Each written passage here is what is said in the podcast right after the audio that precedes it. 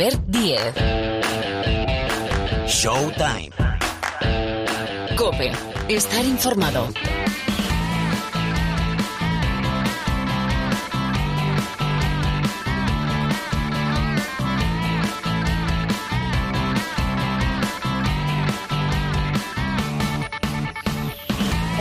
Aquí estamos. ¿Qué tal? ¿Cómo va? ¿Cómo estáis? Bienvenidos, bienvenidas una semana más al Rincón del Baloncesto de la cadena Cope.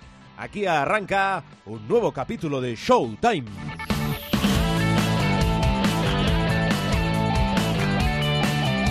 Bueno, no sé, esta semana teníamos especiales ganas de, de, volver a reencontrarnos con vosotros porque queremos comentar muchísimas cosas, empezando por una de las grandes noticias de los últimos días, es una de las grandes noticias de esta semana.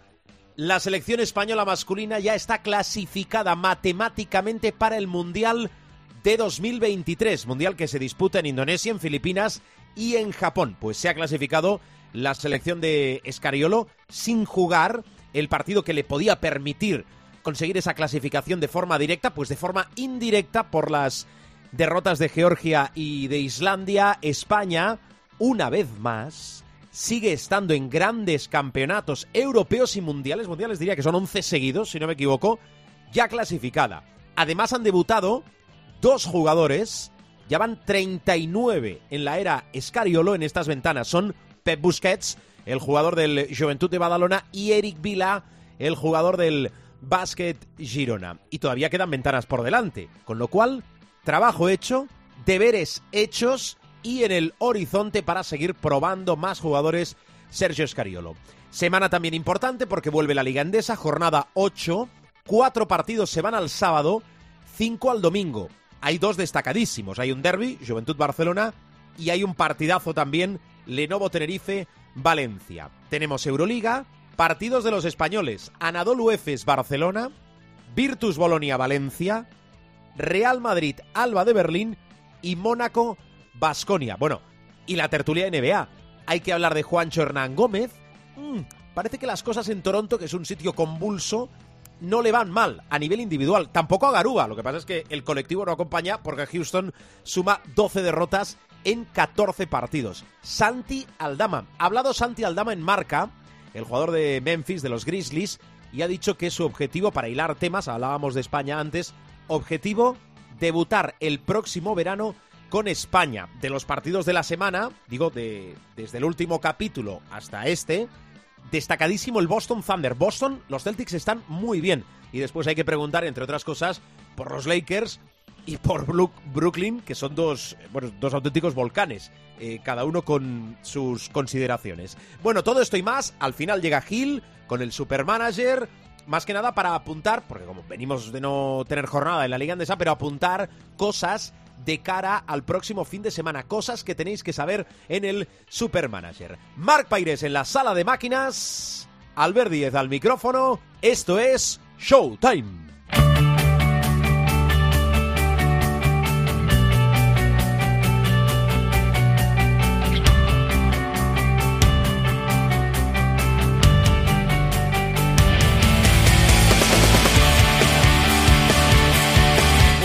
Al lío. Arrancamos con un primer bloque más informativo, información y después pasamos a lo que es la tertulia y el análisis del programa. Pónganse de pie. Pilar Casado, ¿qué tal? ¿Cómo estás? Buenas tardes. O a ver si vamos a hablar de una ardua polémica entre, entre tú y, y yo, por, por, porque no hayas aparecido antes. Eh, la culpa la tiene siempre el jefe, sí, es decir, sí, usted. Siempre. Bueno, lo más cercano a lo que es un jefe, también te lo digo. Bueno, eh, con Pilar queremos hablar de muchas cosas, pero eh, de inicio, os decía ahora en la presentación del programa, una de las noticias de esta semana en el planeta baloncesto, y es que nuevamente lo han vuelto a hacer, lo ha vuelto a hacer clasificada para el Mundial de 2023, casado la selección española masculina. Sí, lo ha hecho de manera brillante porque no va a tener que recurrir a la sexta ventana, que es la que queda pendiente para el mes de febrero de 2023. Lo hace, eh, tengamos en cuenta que son dos fases de tres ventanas cada una, es decir, hay un total de docena de partidos. Los últimos dos no nos van a hacer falta. Evidentemente, eh, somos campeones del mundo y campeones de Europa y hay que ir a sacar los resultados positivos, entre otras cosas porque se persigue el número uno de Estados Unidos en el ranking mundial FIBA. Pero lo cierto es que creo que eh, España ha hecho una brillante fase de ventanas. Solo ha cedido un partido, fue en la ventana del mes de julio que se recuperó un duelo contra Georgia en esa ventana en la que jugamos tres partidos, uno recuperado con Ucrania, más la visita a Tbilisi. Ahí se produjo la única derrota de este grupo de Sergio Scariolo en este camino al que va a ser el undécimo mundial consecutivo para la selección española. Va a ser el tercero en poco tiempo en tierras asiáticas, lo cual siempre se nos ha dado muy bien. Fuimos campeones del mundo en Japón, después en China. No quiere decir absolutamente nada, evidentemente, porque eh, Sergio Scariolo lo tenía clarísimo ya eh. Eh, nada más terminar ese partido frente a Países Bajos, va a ser un mundial de un nivel eh, brutal. Eh, porque evidentemente, bueno, por las grandes estrellas quieren estar, las grandes peleas en todos los continentes, probablemente en Europa, es donde eh, bueno, pues hay selecciones, hay nueve clasificadas de las doce plazas que tiene Europa para ese mundial. todavía quedan tres pendientes y la lucha es encarnizada por conseguir ese billete para la Copa del Mundo.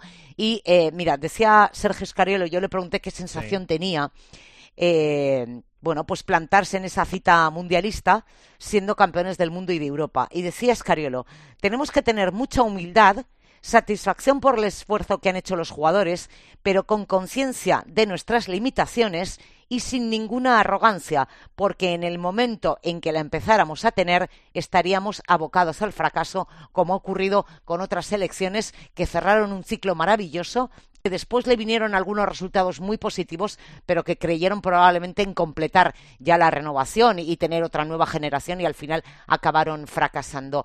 Eh, hay una cosa muy importante de todo esto en la lectura de Sergio Escariolo, que es no olvidemos que el objetivo no es tanto la Copa del Mundo de 2023, sino la plaza de los Juegos o estar en los Juegos de París de 2024 y completar el relevo generacional ya del todo, porque evidentemente en esa cita de 2023, en ese Mundial de Japón, Indonesia y Filipinas, pues es posible, eh, si las lesiones lo permiten, si los estados físicos, si un cúmulo de cosas más allá, bueno, pues eh, de disponibilidades o no que podamos hacer los periodistas, y estamos pensando en la gente, digamos, que queda de la vieja guardia. Todos pensamos en eh, Rudy Fernández, en Sergio Llull, en Ricky Rubio. Vamos a ver cómo están en el mes de julio de 2023, si se puede contar con ellos, porque evidentemente, bueno, pues la, el reloj biológico también cuenta. Eh, Ricky va a salir de un mes, de un año eh, completamente parado. Vamos a ver cómo ha ido esa recuperación de la rodilla.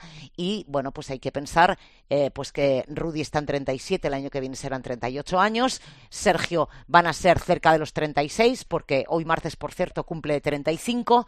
En fin, más allá de eso, pues habrá que ver si ha lugar a tomar decisiones, lo decía ayer, eh, más o menos delicadas, en el sentido, bueno, pues de que pueda haber alguno de ellos, no digo de estos tres, quizás en global, porque no me vienen así en la cabeza todos los nombres, mm.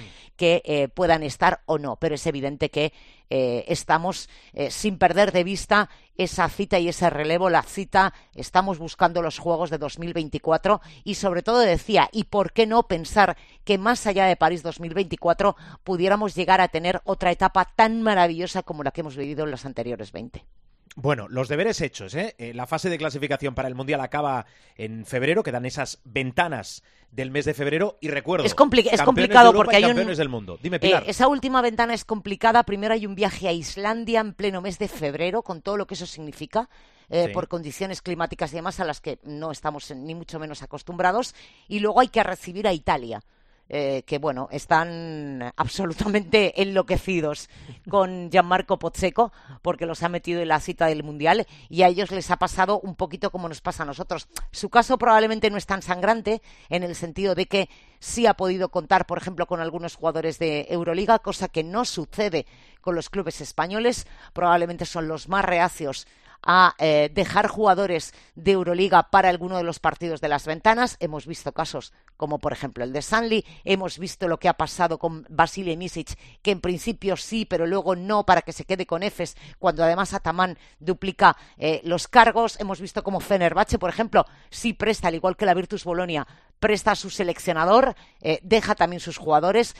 Parece que el conflicto se puede suavizar un poquito, pero en cualquier caso el calendario es el que es y entendemos que va a seguir habiendo eh, puntos de fricción entre clubes y eh, FIBA porque, bueno, pues no tiene pinta de que eh, pegue un volantazo de 180 grados. Ahora mismo la situación, insisto, aunque hay atisbos de un poquito, como te diría yo, de colaboración. Y el ejemplo más claro es que Sergio Scariolo ha concentrado a la selección en Bolonia, ha entrenado a la Virtus, dirigió a la Virtus en el derby italiano de Euroliga frente al Armani Milán, que ganó, por cierto, Sergio Scariolo, y después fue a Pésaro con el equipo y de Pésaro para España para jugar ese partido ayer contra Islandia. Hoy vuelve a Italia porque evidentemente tiene jornada de Euroliga la Virtus Bolonia. Bueno, cierta normalidad. Así está la selección española. Eh, cambio de tercio, eh, vuelve la Liga Endesa, la Euroliga sabéis que no descansa. Por cierto, en el Real Madrid, Yabusel de baja, ¿verdad, Pilar? Sí, tiene un esguince en el ligamento de las rodillas. Fue un gesto en defensa eh, que se produjo en el partido de Euroliga de la anterior semana frente al Anadolu Efes. Las sensaciones no eran buenas. Se subió a la bici, se fue al vestuario, eh, intentó mantener esa rodilla caliente, pero las pruebas a las que fue sometido el viernes, eh, bueno, pues hacen que Gerson Yabusel se pierda. Yo calculo que no menos de cuatro semanas, más o menos por ahí, por ahí suelen estar los esguinces de ligamento de rodilla, dependiendo también un poco del grado y de cómo vaya evolucionando. Pueden ser cuatro, a lo mejor se va a tres largas, podemos hablar de cinco o seis, más o menos en, esas, en esos plazos se suele mover este tipo de lesión. Vamos Bueno. a ver si las noticias en este caso son buenas para el Real Madrid, porque yo entiendo que esta puede ser la semana en la que vuelva Nigel Williams-Goss. ¿Recordáis? Se lesionó en la semifinal de la Final Four de Belgrado ante el Barça.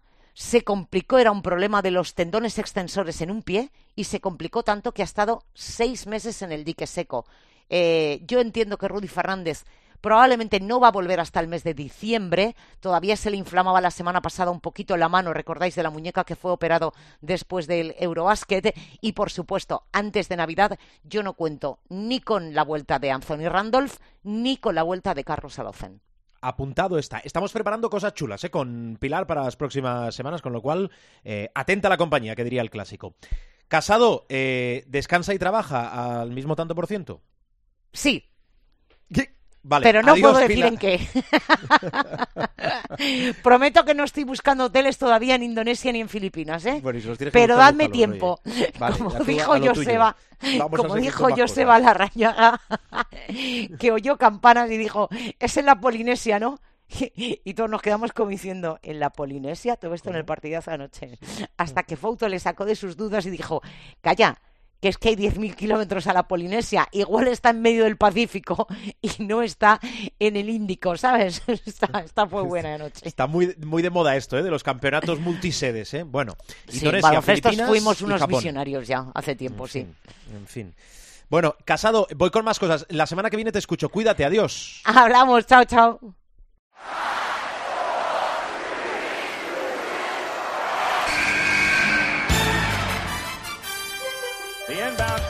Pass into Jordan. Here's Michael at the foul line. A shot on Elo. Good! The Bulls win! They win! They do have a timeout. Decide not to use it. Curry, way downtown. Bang! Bang! Oh, what a shot from Curry! Megasol con ganas de jugársela. They do have a timeout. Decide not to use it. Curry, way downtown. Bang! Bang!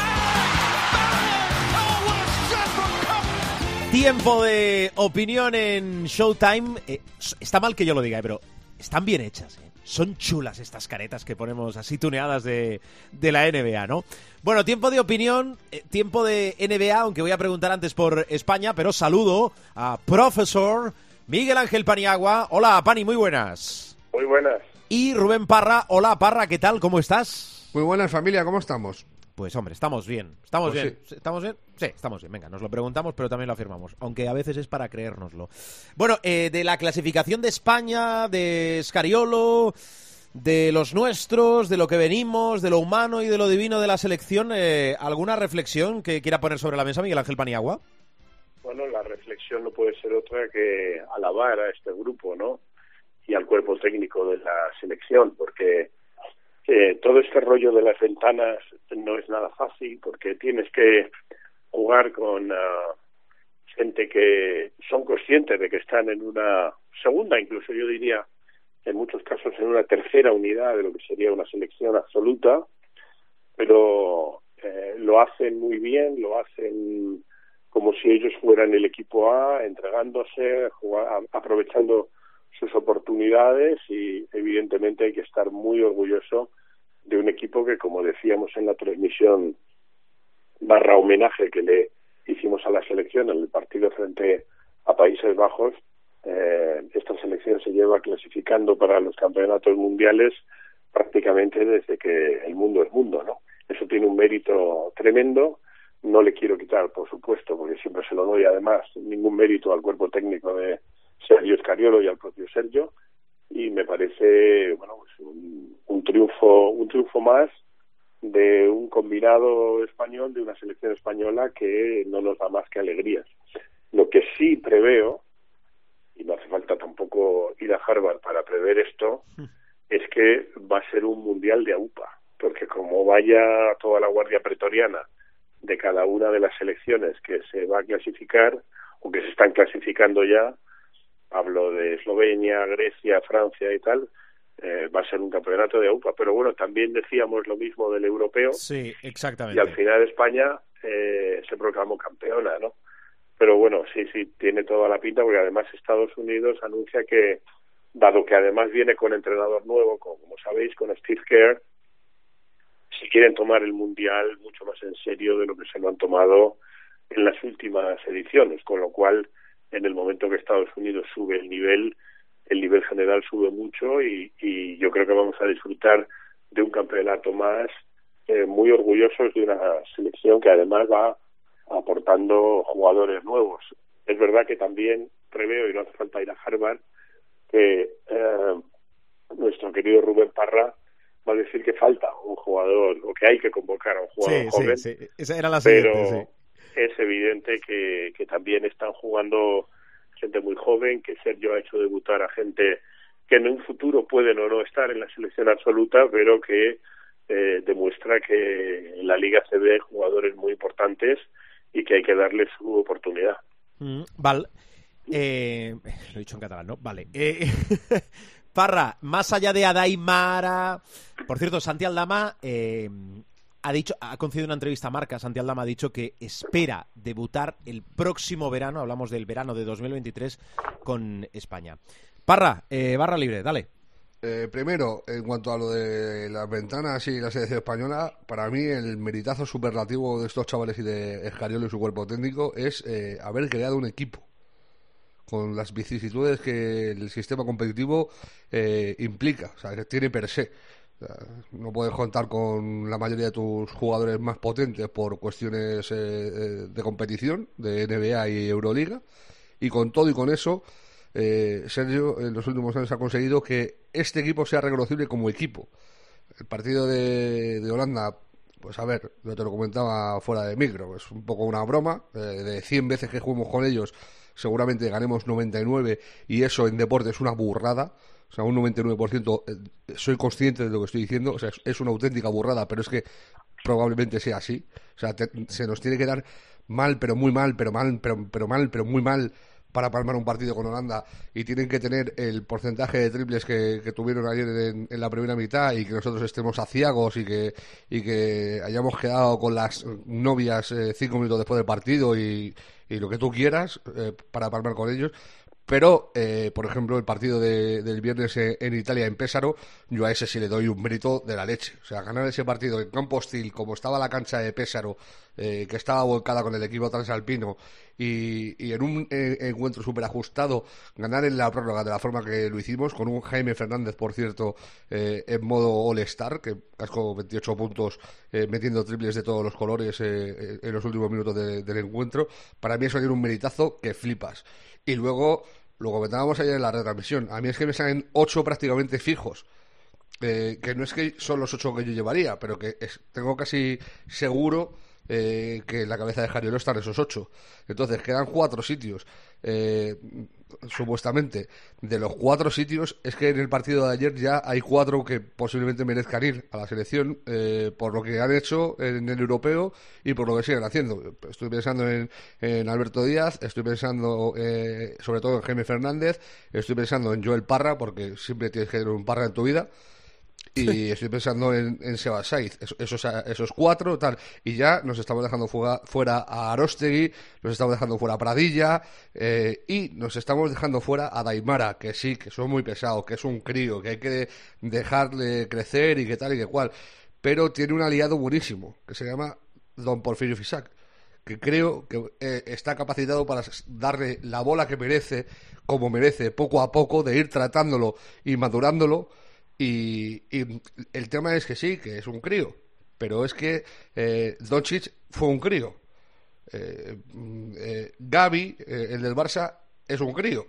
O sea, hay críos que por cuestiones físicas y mentales y, de competición están preparados antes que los demás para, para afrontar según qué cosas y Adai Mara es un jugador único, o sea, es eh, el primer unicornio que tenemos en España. O sea, si nos vamos a hace 20 años, nuestro primer unicornio fue Pau Gasol. En la eh, evolución que está teniendo el baloncesto, en los cuerpos que se están creando eh, para jugar este precioso deporte en los últimos años, hemos pasado de los biotipos Antetokounmpo, Zion Williamson, son cuerpos que te salen así, eh, uno de cada tal, a Wembanyamas, eh, que es, siglo XXII ya. Y nuestro eh, siglo XXII, a día de hoy, es Adaimara. Y eso se ve viendo, por ejemplo, el, Mundial Sub-17 o eh, eh, jugando con chavales de su edad, se le vio que estaba muy por encima del nivel de los jugadores de su edad. Y no estoy hablando de lo alto que es. O sea, no es, ah, es que es muy alto. No, estoy hablando de cómo se mueve en la cancha. Estoy eh, hablando de cómo sabe ir al lado débil a taponar, de cómo lee los pases en ataque, de cómo sabe mm, poner bloqueos. O sea, estoy hablando de fundamentos de baloncesto que este chaval ha aprendido muy rápido. Y, y, sí, hay que tener paciencia. No, no tiene que ser eh, Shaquille O'Neal pasado mañana. Pero eh, a los que son grandes y buenos hay que darles bola desde muy pronto. Porque eh, por una cuestión eh, divina, si quieres, eh, han nacido para ello. Y yo tengo la pedrada de que este chaval, si tiene salud, nos va a dar un montón de alegrías. Bien, explicado queda. Por cierto, hacía referencia a Parra y yo lo comenté en la transmisión que hicimos del España-Países Bajos. Em, creo que preguntaba Eri, ¿a alguien le molesta que, que, se compare con el fútbol? Yo dije que sí, porque me da la sensación que cuando comparas, eh, estás comparando con algo que teóricamente tiene que ser mejor o que sirve de modelo. Y muchas veces no es así, pero que cada uno opine, haga las comparaciones que le dé la gana. Bueno, dicho esto, eh, voy con temas NBA. A ver, profe, eh, te voy a preguntar por dos de los nuestros que yo creo que a nivel, sobre todo el segundo, a nivel individual, van bien, a nivel colectivo, sobre todo el segundo, van mal. Juancho Hernán Gómez en Toronto y Usman Garuba, que Usman Garuba va sacando la cabeza y algo más que la cabeza, lo que pasa es que lo de Houston creo que son 12 derrotas en 14 partidos. ¿Cómo los ves? Bueno, eh, yo creo que en los dos casos Juancho va ahí arañando literalmente, casi, eh, tiempo de juego en, Toronto yo creo que está cada vez más favorecido por, la, por el estilo de juego, por la necesidad de rotación que tiene Toronto. Eh, por lo tanto, hay esperanza. A ver, Juan Hernán Gómez en Toronto nunca va a poder tener eh, la capacidad de jugar, en principio, ¿eh? eh, la capacidad de jugar muchos minutos. Eh, la, la estructura del equipo eh, se lo impide. Es decir, a día de hoy es un jugador que, bueno, pues está eh, sacando la cabeza poco a poco y tal, pero tiene por delante muchísimo talento. ¿no? En cuanto a Houston, bueno, lo, el, la muletilla de que llevan dos partidos ganados, a mí me sorprende incluso que lleven dos partidos ganados, sinceramente. Es un equipo que vocacionalmente este, este año bueno, ya lleva tiempo, ¿no? Pero este año está haciendo eso que se llama tanking, es decir, evitar ganar. eh, con la gran esperanza de tener a la perla huemanaya, ¿no? Eh, en ese sentido, eh, es una gran oportunidad, porque uno de los axiomas que siempre he dicho en relación a nuestros jugadores es que eh, el equipo, más oportunidades tienes de jugar. ¿no?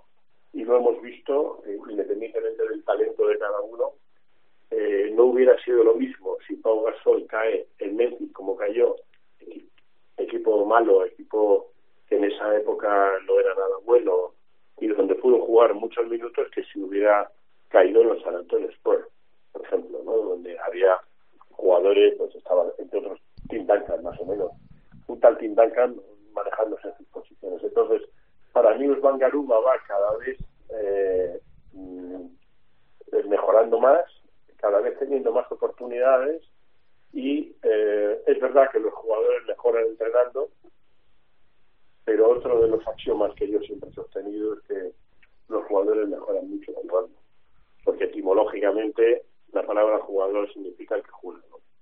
Y si tú juegas y si tú vas adquiriendo confianza y tienes la confianza de tu entrenador, pues vas a progresar mucho. Entonces, en ese sentido, yo te diría que es una situación de ganar-ganar en cuanto el equipo pierda. Es decir, cuanto más pierda Houston, mejor para Usman Garuba, porque va a tener más oportunidades de, de jugar minutos significativos y de seguir creciendo como ya lo está haciendo. ¿no? En ese aspecto, a mí no me, no me preocupa excesivamente que Houston gane dos, tres, cuatro partidos, porque si este año llegan a 20 partidos será una auténtica manchada.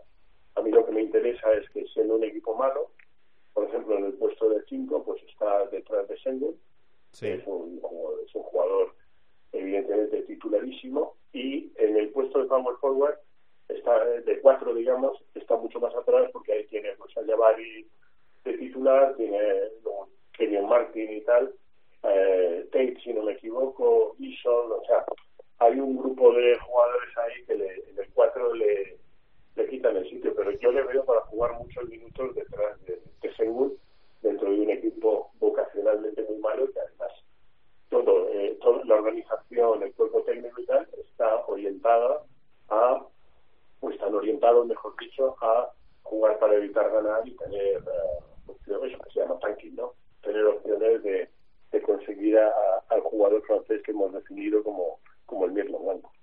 Escucho a Parra de fondo, que creo que quiere decir algo, si no me equivoco, de todo esto. El tema es que eh, eh, Juancho, no engañamos a nadie antes de empezar la temporada cuando se fue a Toronto y dijimos que iba a tener eh, en mandarín jugar por una cuestión de que tiene a cinco o seis aleros por delante de él y, y ha tenido que lesionarse tres para que él pueda entrar en la rotación, es así de sencillo. O sea, eh, Juancho está jugando ahora no porque esté rindiendo bien o porque le vea entrenar Nick Nurse y diga hoy que bien entrena o, o- no, está jugando porque tiene bajas a puertas Toronto. Si no, Juancho eh, jugaría lo que su hermano, eh, que es básicamente nada. También lo dijimos en su día, que a Billy ser MVP del europeo le iba a valer para nadie menos, porque eso en la NBA cuenta eh, entre 0 y menos uno. No le contó a, a Ricky ser MVP de un mundial, pues imagínate ser de un europeo. Eh, eso en la NBA pesa entre 0 y menos uno. Y a colación de lo de Garuba, Garuba tiene una cosa muy buena y muy interesante, eh, que también se ve en Santi Aldama, y que es que son pulcros a la hora de jugar. O sea, que hace muy pocas tonterías. Él defiende, hace lo que sabe hacer, eh, y, hace muy pocas astracanadas en un equipo que es el astracán supremo. O sea, eh, a mí el, problema de, Houston no creo que sea ni siquiera que estén haciendo tanking ni que... Es que tienen una anarquía tal... eh, eh, tanto Jalen como Kevin Porter Jr. se fuman eh, todo lo que lo que vuela cerca de ellos. Eh, Alperen Sengun cuando pilla una, pues también se la fuma. Está, esto es- está haciendo que, que un tío como Jabari Smith eh, Jr., que es un, un jugador con un potencial descomunal, esté teniendo un inicio en, la liga muy complicado, porque le llegan muy pocos balones y lo que le llega es muy poco elaborado y casi que se lo tiene que hacer el todo. Es eso, porque tampoco juega sistemas, es un eh, a ver quién fuma más, eh, más rápido y, y más a lo bruto. Y, y hacer lo que hace Garuba en, en Houston saliendo de suplente eh, con los minutos tan serios que aporta, eh, yo creo que eso tiene que terminar siendo valorado por el entrenador. O sea, dentro de, de la locura de equipo que tengo, de los jugadores eh, que no miran por el equipo ni tienen pinta de hacerlo en un futuro próximo, que, juegan a su estadística y, y, a lo bruto y a lo loco, eh, tener a un tío eh, con la cabeza bien puesta como, como Garuba, yo creo que eso le tiene que terminar dando réditos. No te digo para ser titular porque eso es inviable por la calidad, por los hombres que ha dicho el profe que tiene delante, que es tal cual. Eh, pero sí para ser tenido en cuenta a la hora de entrar en la rotación. O sea, es una cosa muy positiva que él siempre que está entrando está, está sumando, ya te digo, sobre todo en defensa. Y es no tiene eh, eh, al contrario que sus compañeros, no tienen la necesidad imperiosa de en cada medio ataque tirar seis veces. Y eso es muy importante. Es, por ejemplo, a mí de Aldama, que está brillando en Memphis, eh, me gusta lo pulcro que es. O sea, Aldama no, no, hace ninguna locura ni ninguna. En un equipo ganador como Memphis, que tiene clarísimo que su estrella es Jamorán y que su segunda estrella eh, eh, es Bain, porque se lo ha ganado el chaval. O sea, el crecimiento de Bane en los últimos dos años ha sido una locura. Está rozando nivel All-Star. O sea, eso es así. En un equipo con, con, ese potencial y a falta de que vuelva Jaren Jackson Jr., que por cierto ya está en la lista de cuestionables, o sea que va a debutar más pronto que tarde. Esta misma semana yo creo que ya va a debutar. Eh, y entonces volverá a ser suplente.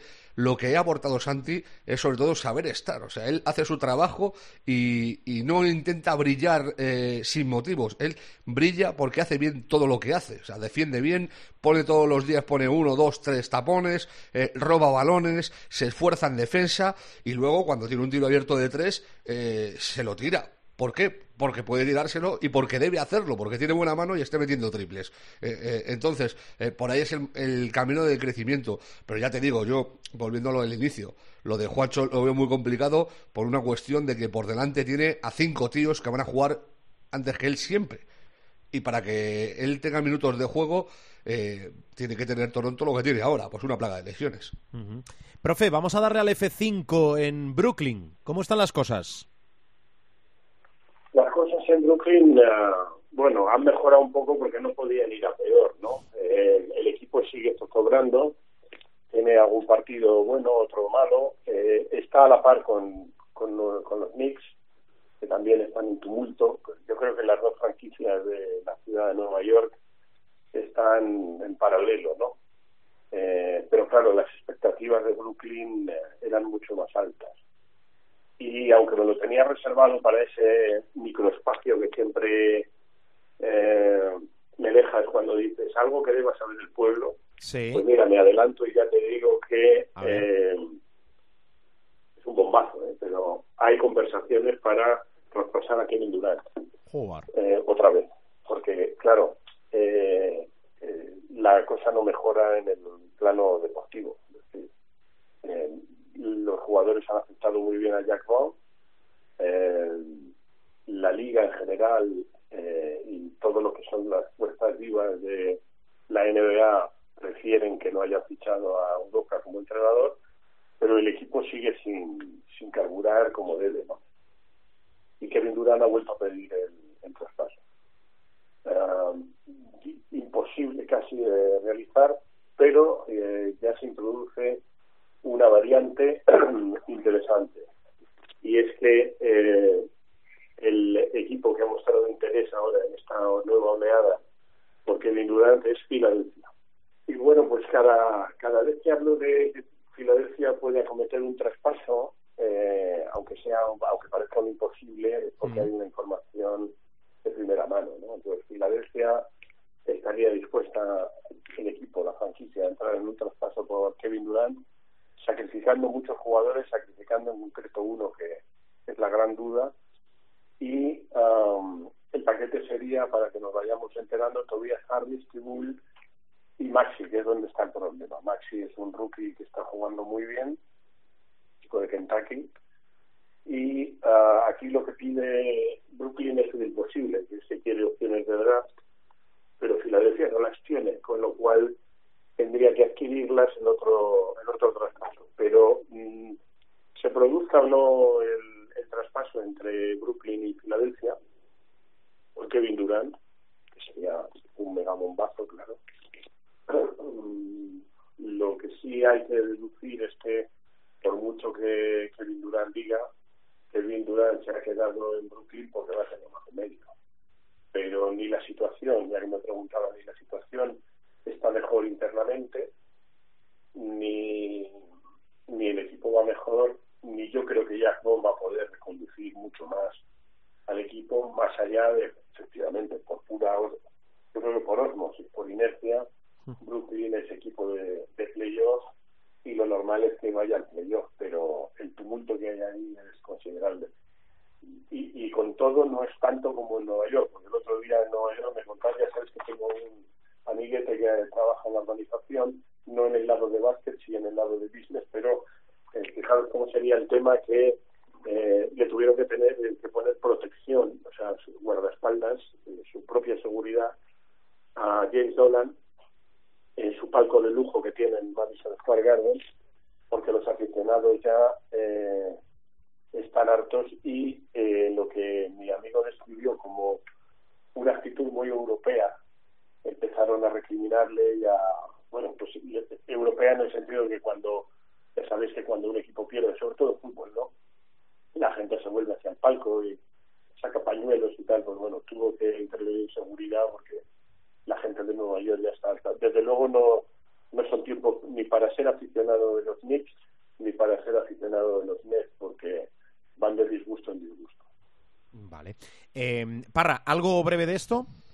No, de lo que dice el profe que es tal cual, que, que Filadelfia tiene interés en Durán y que la historia es saber cómo lo cuadran y hasta qué punto eh, es conveniente eh, deshacerte de un hombre, por ejemplo, como Maxi, que está haciendo un inicio de temporada brutal y que el año pasado brilló con luz propia y que en ausencia de Harden está tirando del carro como pocos. Eh, a mí yo no termino de verlo, por mucho que comprendo que le de, deben de pensar que le, le, falta media peseta para el duro y dice, pues vamos a por ello, pero no sé yo hasta qué punto Kevin Durant le, arregla la vida a Filadelfia, porque hasta que se diga lo contrario a esto se sigue jugando con un balón. Y si ya tienes a Harden y a, y a Embiid, meter ahí a Kevin Durant, no sé, no termino yo de verlo. Lo mismo lo, Filadelfia lo necesita, es más un, tío que defienda algo de vez en cuando que, que, un tío que le meta 35 puntos, que ya tienen a dos que se lo puede hacer, o incluso diría a tres, porque el propio Maxi te puede meter 30 puntos. No sé, yo no, no termino de verlo. De todas formas, es que estamos viviendo al ver una, un inicio de temporada rarísimo. O sea, los Warriors, por ejemplo, que eh, deslumbraron el año pasado, Sí. han empezado eh, palmando ocho partidos en, en, los, eh, en los 13 primeros. Eh, que anoche ganaron, por cierto, a San Antonio, pagaron todos los platos rotos los, los Spurs y les metieron una soba, eh, pero descomunal pero es muy raro. Eh, y luego las lesiones están marcando mucho este inicio de temporada. Milwaukee empezó 9-0 y ahora ha perdido tres de los últimos cuatro partidos, pero es que no tiene a Ru Holiday, Anteto se ha, se ha perdido varios partidos y siguen con la baja de Middleton, que no ha arrancado la temporada todavía. O sea, que es, muy complicado. Mitchell, por ejemplo, que estaba siendo uno de los mejores de, en este arranque de temporada con Cleveland, se hizo el otro día también un esguince eh, contra los Warriors, tampoco jugó eh, anoche. Chris Paul se ha perdido los últimos partidos. Eh, LeBron que bueno, los Lakers tampoco cuentan para nada, pero también se ha perdido eh, varios partidos. Y luego está lo de Kawhi, que para mí es el, eh, lo, lo comentábamos la semana pasada, y es el tema fundamental en cuanto a lesiones. A ver qué pasa con Kawhi, cuándo, cuándo vuelve eh, y cuándo está disponible para, para algunos Clippers, que también eh, se esperaba mucho de ellos, eh, pero siempre decíamos lo mismo, con el asterisco de si tienen salud. De momento, por, por lo menos están con balance positivo, están con, eh, con ocho victorias y seis derrotas, pero evidentemente eh, se esperaba eh, más de ellos cuando volviera. Eh, cuando estuviera disponible eh, Kawhi Leonard. Yo sigo flipando con el arranque de temporada de Portland, sigo flipando con el arranque de temporada de, de Utah, aunque empiezan ya a, a llegar más, más derrotas. Y en el A este, flaquear un poco, sí. en el este, a la chita callando, eh, los Celtics ya están primeros. Hombre, es que, O sea, mira, eh, venimos de, de- Digo en relación, como os decía al inicio del programa, eh, en relación al último programa, al último capítulo, uno de los grandes partidos que hemos vivido y disfrutado es el Boston Thunder. Y los Celtics es que están bien, es que están muy bien. Eh, ahora voy con eh, Parra, ahora voy con partidos de, de la semana, de lo que tenemos por delante, pero eh, como ya ha dado la machada el profe Paniagua, le pregunto si quiere añadir algo más y si no despido a Miguel Ángel que tiene otras obligaciones. Bueno, nada, el- vuelve a aparecer la idea de que México, Ciudad de México en concreto, tiene opciones de expansión si la NBA eh, decide ir a 32 equipos, ¿no? Eh, siempre hemos dicho que Seattle tiene un lugar reservado, entre otras cosas porque es claro que la NBA le debe una. Le robaron la franquicia con nocturnidad y alevosía. Entre el dueño, entre Howard Schultz, el dueño de Starbucks y David Stern, montaron ahí una en la que dijeron no nos iremos jamás de Seattle y a la noche siguiente, eh, bueno, a la mañana siguiente el equipo estaba ya en Oklahoma City, con lo cual Seattle Supersonics vuelve seguro si hay expansión y luego todo el mundo apuesta por Las Vegas, eh, yo también, pero están muy interesados también, el otro día lo dijo además el número dos, el señor Tatum, de la, el número dos de la NBA, que están muy intrigados con Ciudad de México. Como bien sabéis, uh, desde el punto de vista económico hablo, de macroeconomía, eh, México es un país uh, de tremendos con, con, contrastes, ¿no? Es decir, eh, hay mucha pobreza, pero los que son ricos son muy ricos y la concentración de riqueza, particularmente en Ciudad de México, es bestial.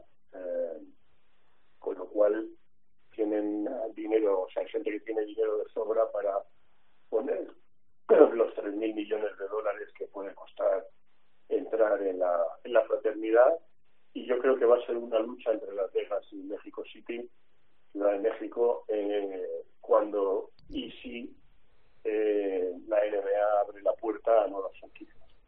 A México le veo un problema, profe, así a bote pronto, y es la seguridad. Yo, no, o sea, con todos mis respetos, eh, México tiene unos niveles de criminalidad muy chungos y no sé yo si a la NBA le conviene meterse en ese jardín para ampliar el negocio, máxime eh, habiendo la opción de Las Vegas. O sea, que, que a mí me parece una opción súper potente, más allá del puesto asegurado de, de los Seattle Supersonics.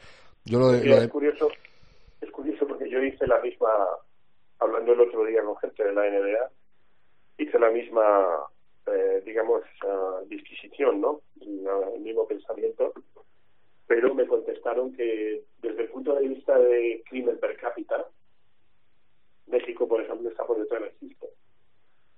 Eh, México City, no México como país. Es verdad que México como país puedes incluso llegar a la conclusión de que es un país fallido. Pero Ciudad de México, que es una especie de isla dentro de, de ese país fallido, eh, tiene zonas donde si quieres suicidarte no tienes más que en el barrio y probablemente alguien haga algo contra ti, pero por crimen per cápita, ah, hablamos de crimen capital, eh, está por detrás de Houston, por ejemplo. Y es curioso, ¿no? Porque efectivamente, cuando hablamos de peligro, peligro hay en todos sitios, pero México, México ciudad, Ciudad de México, se nos viene a la cabeza como parte del país fallido, ¿no? Pero eh, los que hemos estado allí, los que estudiamos un poco la economía del país, muy maltrecha. Por otra parte, eh, Ciudad de México es que es, que es como un sangrilá, o sea, es y dentro de Ciudad de México hay unos contrastes tremendos, es decir, hay una pobreza extrema y luego tienes una riqueza brutal como corresponde. un Entiendo que harían como con los condominios estos que están cerrados, Claro, eh, que no poner tienen el más pabellón en un sitio sin acceso para según que tal. Bueno, yo creo que está claro. La definición es Seattle tiene sitios seguros y se amplía, porque le deben una y porque siempre ha sido así. Lo tiene todo preparado, tiene afición, eh, etcétera, etcétera. Tiene dinero, tiene el ayuntamiento, tiene la gobernatura, o sea, todo lo tiene a favor y la otra lucha por el puesto 32, pues casi seguro que va a ser entre Las Vegas, más probable, y entre México City, entre Ciudad de México, que estaba pues muy lejano en las apuestas y ahora ha subido mucho, sobre todo porque el número 2 de la NBA lo ha dicho, ¿no? Eh, es una consideración muy seria eh, que lleven la franquicia allí. Veremos a ver, Albert. ¿Mm? Bueno, informa Miguel Ángel Paniagua. Eh, profe, la semana que viene más. Gracias. Muy bien, muchas gracias. Cuídate, que vaya muy bien. Feliz semana, eh, profe. Eh, Parra, em, partidos destacados de la semana en curso. Venga. Pues mira, arrancando por el día de hoy del que estamos grabando, la madrugada del martes al miércoles hay un Pelicans Grizzlies eh, muy, muy curiosete, a ver si vuelve ya Jaren Jackson, como decíamos antes, que está en la lista como cuestionable. Si no vuelve hoy, pues volverá a lo largo de la semana. Entiendo yo que está ya más, eh, más cerca que otra cosa de, de volver.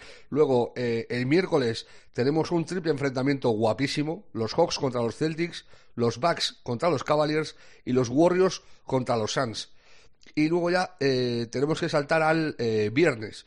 Sixers contra Milwaukee Bucks y Mavericks contra Nuggets, que por cierto, eh, los Mavericks y los Nuggets vuelven a enfrentarse eh, el domingo y son duelos interesantes, sobre todo a, a vista de futuro, porque pueden ser perfectamente eh, series de playoff y ver cómo se, cómo se enfrentan y cómo eh, encaran talentos. Por ejemplo, bueno, es que ver a, a Doncic contra Jokic siempre es, un, es para cogerte un bol de palomitas de 20 25 kilos. Eh, pues eso está muy interesante. Y antes de terminar, déjame hacer una mención muy rápida a tres nombres propios. A ver. El primero, Joel Embiid, que se cascó un partido el otro día de Will Chamberlain, con todo lo que eso implica. 59 puntos, 11 rebotes, 8 asistencias, 7 tapones. Una estadística que no se ha visto desde que en el 73 eh, se apunta a los tapones. Yo estoy convencido que Chamberlain hizo algún partido de estos. Pero como no está registrado los tapones hasta el 73, pues, pues ahí queda la historia. Pero juntar esas asistencias, esos tapones y esa anotación con esos rebotes, eh, esa estadística no se ha visto nunca en un partido que, que Filadelfia ganó eh, a Utah en bid. Yo juraría que metió 27 de los 28 puntos de Filadelfia en el último cuarto. Una cosa así. Y puso también eh, tres o cuatro chapas en, en los minutos finales. Estuvo eh, pletórico. En el otro la- lado de la moneda está el pobre Garland, que se cascó 51 puntos con 10 de 15 en triples. Y con todo y con eso, eh, a los Cavs eh, no les dio para ganar y, y perdieron el partido. Y luego el último nombre propio, que creo que se, le- se está hablando de él en Estados Unidos, pero nosotros no, no le hemos dado todavía demasiada bola, y es Shai Gilgeous Alexander Ah, sí, sí, sí. que se está cascando un inicio de temporada que es para meterlo en la cárcel. O sea, no se puede ser más bueno. Decía el profe de la banda que son los Pelicans, o sea, perdón, los Pelicans, los, los Rockets. Pues ojo a la banda de Oklahoma y este chaval está haciendo que esa banda eh, funcione eh, eh, en unos niveles que no se esperaba ni de lejos. De hecho, lo mencionabas tú antes, eh, la victoria de anoche de Boston contra ellos, los, los Thunder iban ganando eh, por 7, 8 puntos a falta de 5 o 6 minutos. Luego viene un remontadón de Boston que se termina llevando el partido. Pero el desempeño de, de Shai Gilgeous Alexander, eh, Giddy también está rindiendo bien, y luego se, se suma de vez en cuando algún otro. Pero vamos, eh, el, el desempeño de, de este chaval eh, está, que yo juraría que el otro día le vi el quinto en, en las votaciones de, de MVP, en el líder este que hacen, en la escalera que hacen del, del MVP, están Anteto Doncic, eh, Curry, que también es otro que está haciendo una temporada brutal, pese a lo mal que han arrancado los Warriors, eh, Tatum, y yo juraría que el quinto era él, y, y lo es eh, con merecimiento porque ya te digo, se está cascando un inicio de temporada el chaval descomunal. Muy bien. Pues nada, apuntado queda. Em, seguro que me dejo cosas, pero es que mm, tenemos el tiempo que tenemos. Parra, cuídate mucho y feliz semana. Abrazo fuerte. Adiós.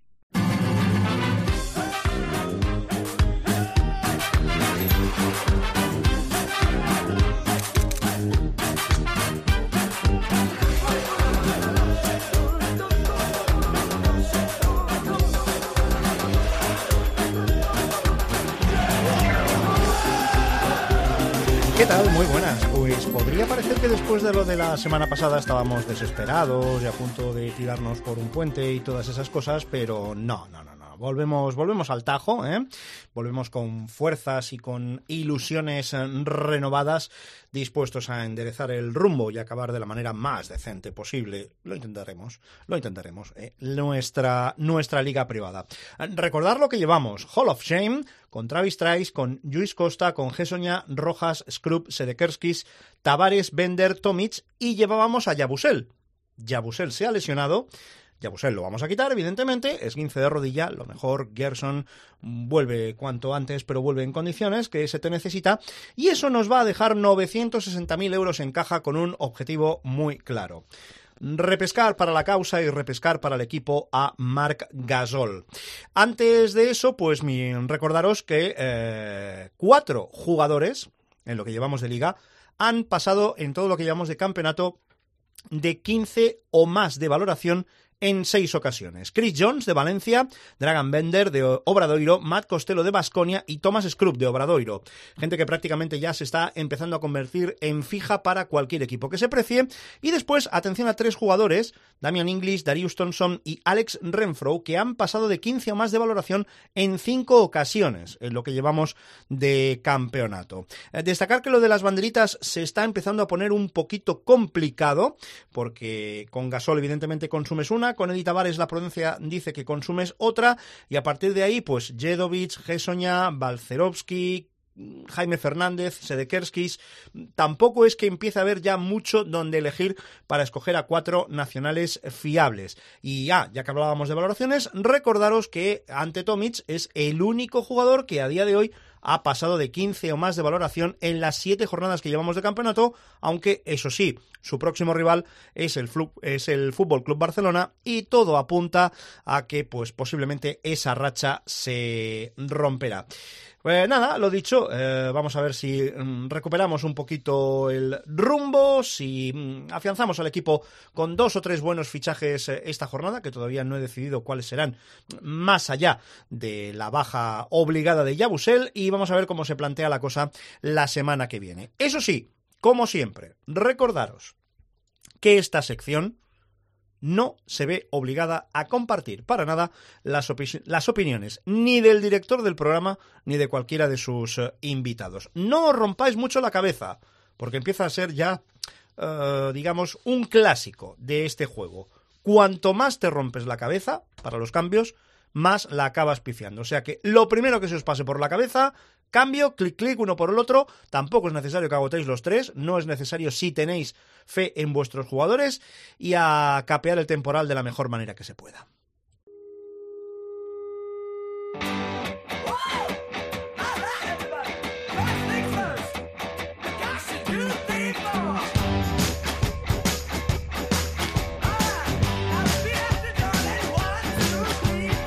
Pues vamos a ir bajando la persiana del capítulo de esta semana. Hemos hablado de, casi todo, ¿eh? porque hablar de todo, condensándolo para que podáis descargar eh, con cierta facilidad el programa, pues a veces no cabe todo, ¿no? También hemos de dejar alguna cosa para la semana que viene. Bueno, ya sabéis que habitamos siempre en nuestra web, en constante renovación, www.cope.es